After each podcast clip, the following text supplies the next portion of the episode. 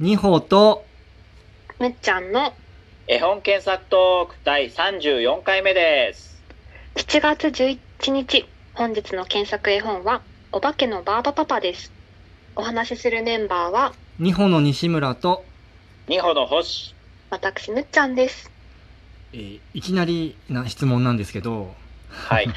まあ、7月11日ということで、まあ、そろそろ、はいはい。えー夏本番に近づきつつあるという、そうっすよ感ね。じではありますがでもコロナがね、うんこうあるから、そうそうそうそうどういう気分の夏になるのかなっていそううでねす。ね夏祭りとかも甲子園もない夏だし、そう、うんうんねうん花火もないそうそうそうそ夏うということで、今年は夏感はあるのだろうかっていうね。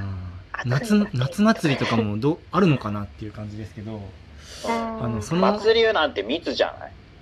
全くもって密ですよね。密ねまあだからあれじゃんじゃないの。オンライン祭りみたいな。えー、リ確モートで認繋いでみみんなで盆踊りするみたいあーあなるほどねなとりあえずオンライン化しそうですよね、楽しないんかいろんななこ。うんでもオンライン丸々にしたらいいってもんじゃないかもしれないけとが。ど。まあまあ、うんまあ、その中でちょっと今日質問してみたいのが、まはいはあい、これも突然な話なんですけど、お祭りの、あの、夏祭りの中で一番好きな食べ物、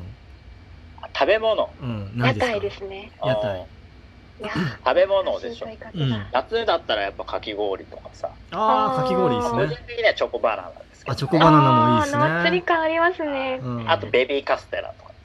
さ割なかなとかスイーツ甘甘い知ら甘いないでとすこ行きねますね。私いろいろ考えたのはなんかホタテきホタテのバター焼きとかなんかそう いうわホタごテ飯渋いねかんないごむ ーちゃ飯んと私の回答が逆なんじゃないか なるほなんどかそういうな。方をいろいろ考えてたんですけど。うああ、なんかこそうう、だな僕のあの誘導尋問的には、んうんわたあめって言ってほしかったなって。 あーでもバター飴かバター飴 ねあすいません、僕の結構象徴的、ーはいは質問がいちな迷みうに志か村さんは何なんですか僕焼きそばですね。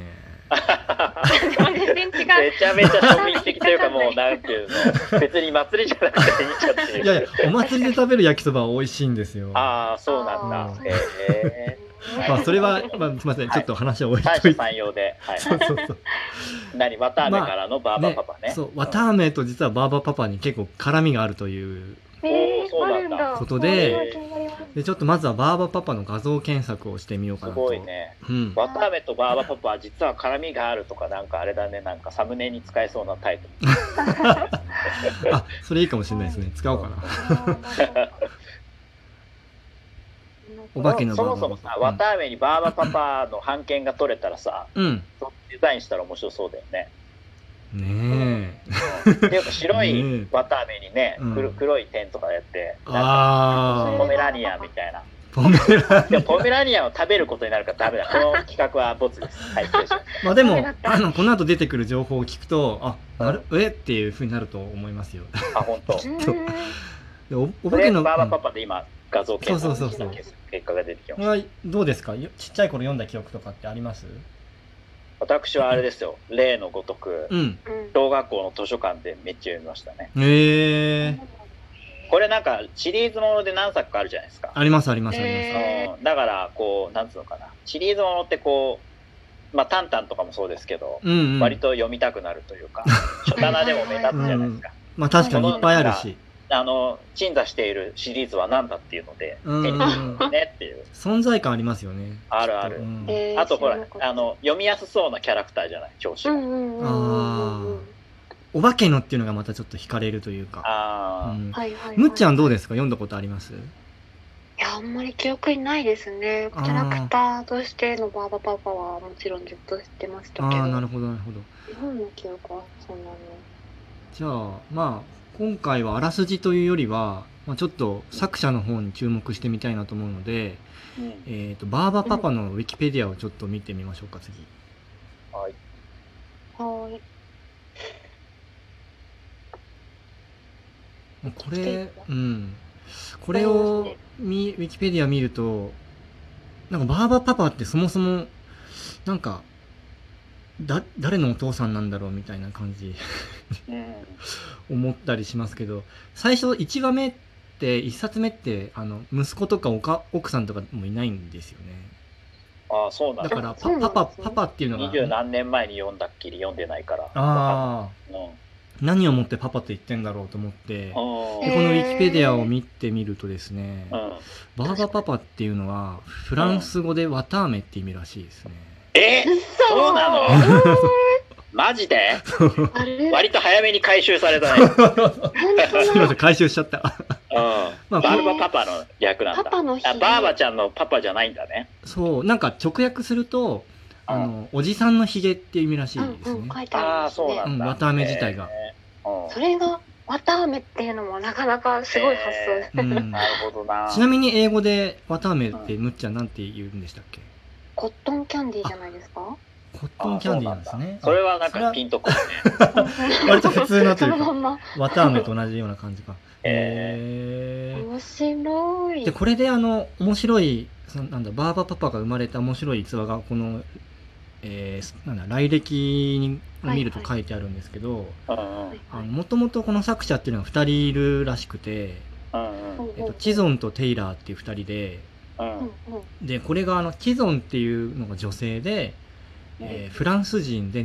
当時28歳とか26歳とかうんうんそそれぐらい20代後半うでん、えっとテイラーさんっていうのが、うんまあ、旦那さんなんですこれあの旦那さんになる方なあん、です後けど々結婚するのもうすでに付き合ってたのかな。後々結婚するんだと思うんですけど、へーこの生まれた当時はまそれだはいい話やね。そうねえ、なんか、う新しい。生まれた当時はあババパパがを考えた当時はまだカップルだったのかなそのん。ほやほやな感じだったんだと思うんですけど、で、うんまあ、年の差でお旦那さんは38歳ぐらいだったと思うんですよね、まあ、10歳ぐらい年が離れてるっぽいんですけどうん。うん。で、まあ、旦那さんはアメリカ人なんですよねうん。でフランス語があんま分かんなくてうん。で、まあ、うん公園を2人で散歩をしてたらうん。なんかバババルバパパみたいなことを あんのちっちゃい子あがあ、子供が言って子て。供が言ってて。へえーそれ何って聞いたら、うんうんうんわたあめのことだよっていうのをあの、えーそれをなんかカフェのテラスかなんかで、あのえー絵を描きながら説明したらしいんですよあの言葉があんまり通じないうん。から、はいはい。でその描きながら落書きしながら生まれたのがバーバパパのへなーんと、すごい素敵素素敵晴でらすしねい。いいね。面白い。その作り方でなんか新しいキャラクター生まれそうだよね。うん世界にあるさ どういうことですか何いや、要は、ほら、うん、その言語がわからないうんうん言語に聞いて、それ何っていうきっかけから生まれるキャラクター。あーなるほどなるほど言葉はわかん新しないいキけャどラクターのうん生ま生み方からさ生まれ方はいはいはいはいあとネーミングもさうんその国の言葉でつければいいだけの話じゃん。うんなるほ要どはなフるラほンどス人にとってはバーバパパっていうのは要は綿あめってことだ綿菓子ってことだからうんうんううんんううんんうんネーミングにも困らないぞ。確かにはい、ちょっとそれは話は置いといて。いやでもう。そういうの面白いですよね、うんうんうんでなんかこう国際間の恋愛ってなんか素敵だな、おそっちに行く、う うんん、いやいやあう私は大興味がありますけそう大そ丈う夫いやなんかこうラジオトークネタ的に恋愛トークもしたいなと思いつつまああんまりちょっと今回難しいかなと思っど、うてんいるいるいるんですけどまあなんか、まあその後にだからそのテイラーさんがうんたちには子供生まれたのかね、まあ生まれたんじゃないです。かねああ生まれたのわかんあそこはちょっとわかんないですけバーバパパって呼ばれたのかなって いうくだらないことをちょっと思った。あごめんなさダい。ジャレのようなはい今日はちょっと脱線しがちでどすはいね。あ失礼でしました。はいでちょっと元に戻すと,、えー、と次ちょっと検索してほしいのがほい。えー、とアネット・チゾンさんっていうのは元建築士なんですよねうんであその奥さんの方。あ、奥さんの方が。なので、元建築士、スペース、アネットスペース地存で検索すると、うん。あのーノートでですね、このバーバパパを建築の視点から解説しためっちゃ面白いノートの記事がありまして。そんなのよく見つけたね西村さあん。素一番上、上のやつ晴からな。しい。まあ、建築士なのかななんか、建築関係のあの職員ついてる方だと思うんですけど。へでーこれがすごく面白くてですね、うあのーなんだまあ奥さんが建築家っていうのがあってうん。でババパパをままたその建築的な視点で改めて見てみると、はいはい。なるほどなっていうところが結構見え隠れして、へーそうなんですねでもちろんあの家が断面図でこう描かれてたりとか実際はいにはうい。ん建築自体の描かれ方も面白いんですけど、てかバーバパパシリーズめっちゃあるね。ね見ますすごいですよね。そして確かに建築系のタイトル多いね。うんうんうんうん、そうそうへえ。で1話目でもバーバパパパパが虎かライオンかなんかを捕まえるんですけどうん、その時のバーバパパの檻に変身した姿がなんかすごくあのなんだえっ、とあれなんていうのがああ、うんうんうん。んなんか面白い形してるんですよなんかうんうんうんうんはいはいまあ、そういうザ建築っていうかちょっとアーティスティックな建築もあるじゃないですか建築うんなんかそういう部分もザあってハ・ハディトみたいなことですかね。ああそうあとガウディみたいなそんなあ、ガウディみたいな。うんうんうんっう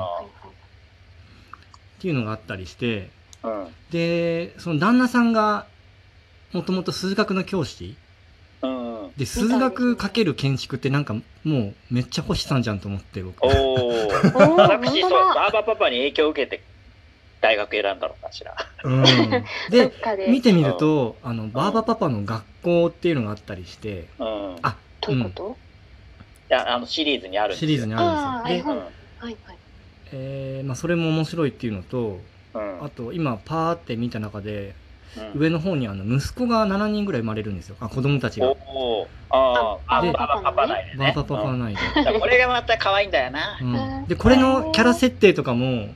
一個一個されてってるのが面白くて、まあ、それも図で書いてあるんですけど読みたい。ああとあのなぜ息子が7人なのかっていう息子っていうか子供がーねへことはそのノートには書いてあるんですか書いてありますねえー、素晴らしい。であとお母さんが来黒なのとその子供たちがいろんなな7色なのとっていうのが結構関わりがあったりとかへえあとそうー。結構教育的なことにやっぱり関心があるみたいでー。、うん。夫婦で。うんうんでばさっきちょっと言い言い逃したバーバパパの学校とかもうん。結構今の A スクールみたいなこと構。に通じる部分があったりして面な白るいなほっどて。それは興味が尽きないですね。 ちょっとということ話でお時間が来てしまいましして。してまいまたありがとうございましたこ。の記事をぜひ読んでみてください。はい